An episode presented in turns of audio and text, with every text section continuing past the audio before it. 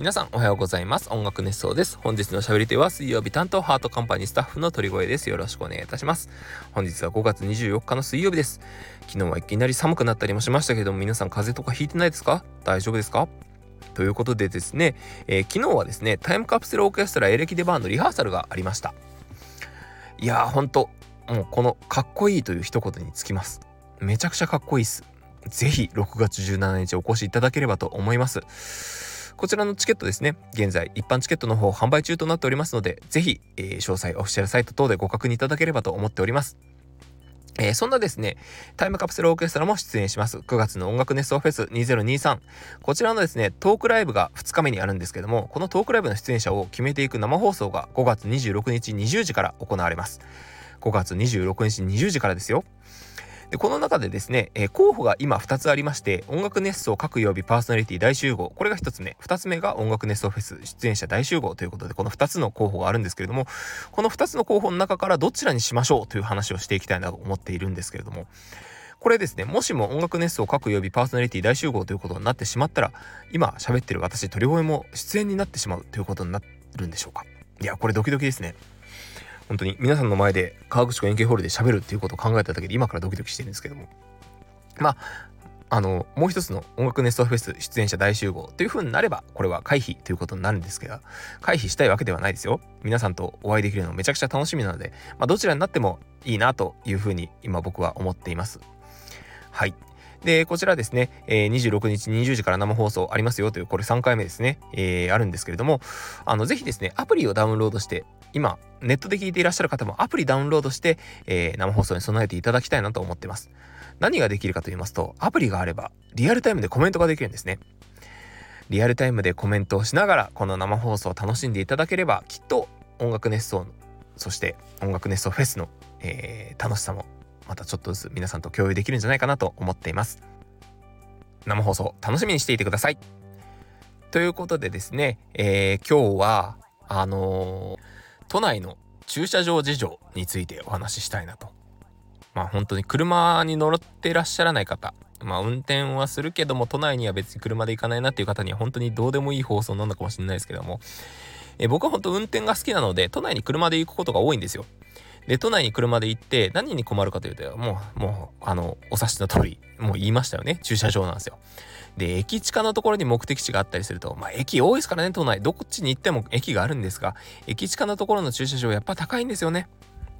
あの、上限金額がなかったりとか、あとは曜日指定で上限金額があったりなかったりだとか、あとは車室で上限金額があったりなかったりとか、まあそんなことがあってですね、えー、一回あったんですよ、本当に。もう、悲しい思い出。今となって笑い話なんですけれども、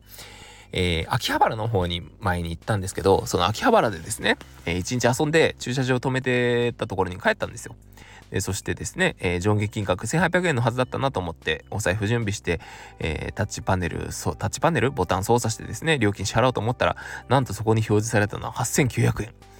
8900円と思って車室確認するわけですでも駐車場に僕の車しか止まってなかったんで間違いようがないんですよねいや本当に8900円びっくりしました。上下金額があると思ってたら実はそこはですね、えー、その日止めたのは土曜日だったんですけれどもあの、日曜日祝日は上下金額がありますよと。で、土曜日ということで日祝になんか勝手に含んじゃってたんですよね。なんか休みの日のような気がして。休みの日は上下金額がありますよみたいな勝手に思い込みが働いてしまって、そこに止めてしまったがばっかりに8900円の駐車場代でお支払いました。いや、本当に悲しいけれども、今となっては、なんかですね、あの、そんなこともあったなということで笑えてくるんですけども。はい。そんなこんなでですね、えー、日本で一番高い駐車場ってどこにあると思います？あの、前に銀座に駐車場を止めたことがありまして、これはもうまだ僕が運転してた時代ではないんですけど、あの、とあるイベントにですね、あの、楽器を演奏してた頃に出演したんですよ。で、それ銀座でフラッシュモブをやろうと。一時期流行ってたじゃないですか。フラッシュモブ。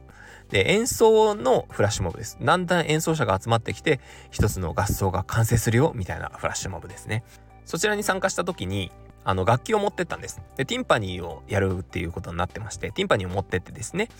で、車に積んでもらって、一緒にその車に乗って行ったんですよ。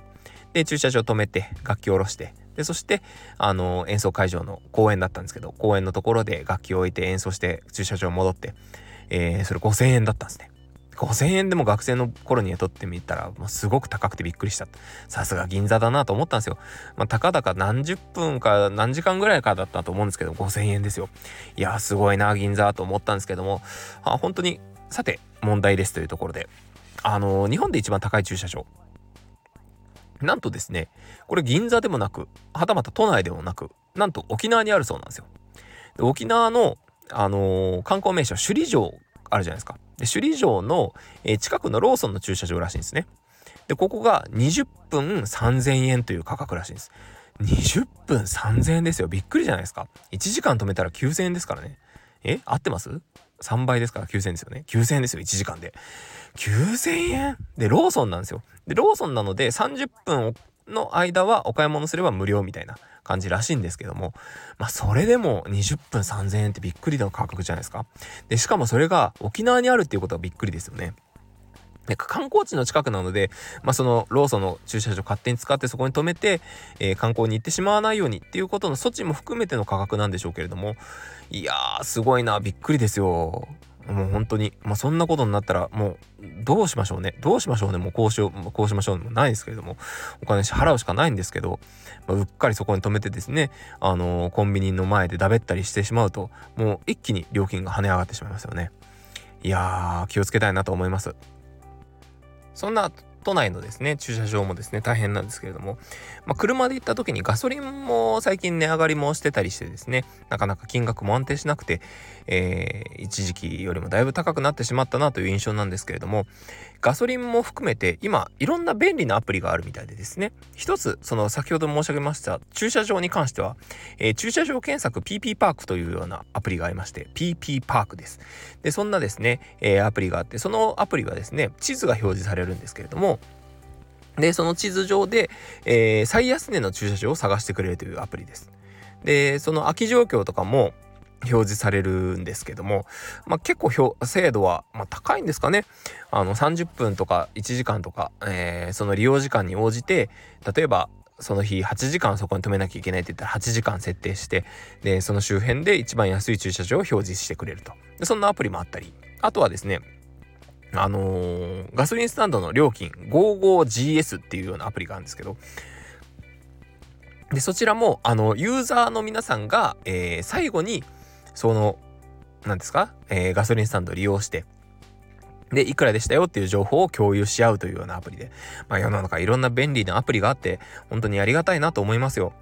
いろんなことを、あの、皆さんが考えてですね、えー、そうやって作ってくださるので、もう、こうやって車を運転するのが趣味な僕にとってみたらこの2つのアプリは手放せないです。はい。いろんなアプリありますが皆さんどんなアプリ使ってらっしゃいますか？こういうアプリが便利だよみたいな。あとは、そうですね、アプリつながりで言うと、まあ、あの、僕、ライブ制作ということでいろいろやらせていただくことが多いんですけれども、あの、PDF を閲覧できるアプリ、そして、えー、それに書き込みができるアプリ、そんなアプリも使っております。よくですね、図面とか、あとは、そうですね、えー、オーケストラ楽団で言うと席次表っていうようなものがありまして、えー、そんなあの編成表みたいなもんですね。あの今回の演奏に乗ってる人たちがどういう席に座っててどういう風な並びに座ってるのかっていうのが一目でわかる表があるんですけどもそういった表をですね PDF で表示してとかあとは進行台本であったりとかまあそんなものを舞台袖で見てたりするんですけれども。はい。あのー、そういうアプリとかいろいろ皆さんのお仕事とか趣味とかに直結したものがいろいろあると思います。あそうだ趣味といえばですねアプリはそうですねあのー、僕は飛行機を写真撮るのが好きなんですけれどもフライトレーダー24というアプリがありましてそんなアプリはですね、えー、世界中の今旅客機がですね、えー、どこをどうやって飛んでいるかっていうのが一目でわかるというですねすごいこう面白いんですよ。見てるだけで楽しくなります。であとはそうですねアプリ何があるかなというところなんですがあのー、あれですね Google マップもうこれはもう言わずもがな Google マップ有名な地図アプリなんですけどもこちらもよく活用してます。あの、活用してますというかですねあそうですね。ちょうどコロナ禍の時期だったんですけれども、えー、Google マップを使って帰省したりとかもしてました。エア帰省みたいな感じですよね。あの地元の近く今どうなってんのかなとあの、な、な、なんでしたっけ？あの、地図の中に入れるやつ。えっ、ー、と、えっ、ー、と、なんだっけな。あの地図の中に入れるやつって多分これで伝わってると思うんですけど、なんだっけな、正式名称。えー、っと、あれだ。あの、ストリートビューだ。ストリートビュー。ストリートビューって楽しいですよね。なんか行ったところ、行ったことがあるところに行くのも楽しいですし、僕よくやるのは、あそうですね。あの、昔の通ってた小学校までの道のりとか、いや、なのかストリートビューで辿ったりしてますよ。で、そんなストリートビューを使ってエア規制をしてました。エア規制って言ったらなんかすごい変な話ですけども。はい。あの、すごい、あの、Google マップ、いつか映り込みたいなっていうのが僕のちょっとした夢だったりします。はい。そんな感じでですね、えー、今日はそんな、あの、なんか取り留めのない話をしてしまいましたし、えー、駐車場の話はですね、きっと車に乗らない方はあんまり興味がなかったのかもしれないですけれども、えー、今日はですね、あの水曜日ということでですね、え週の中頃ということで、え皆さんちょっとでも元気にできたらいいなとは思っておりますので、是非、えこれからも鳥越会楽しみにしていただければと思います。ということで、そろそろおしまいの時間でございます。いきますよ。せーの、トリコエンド。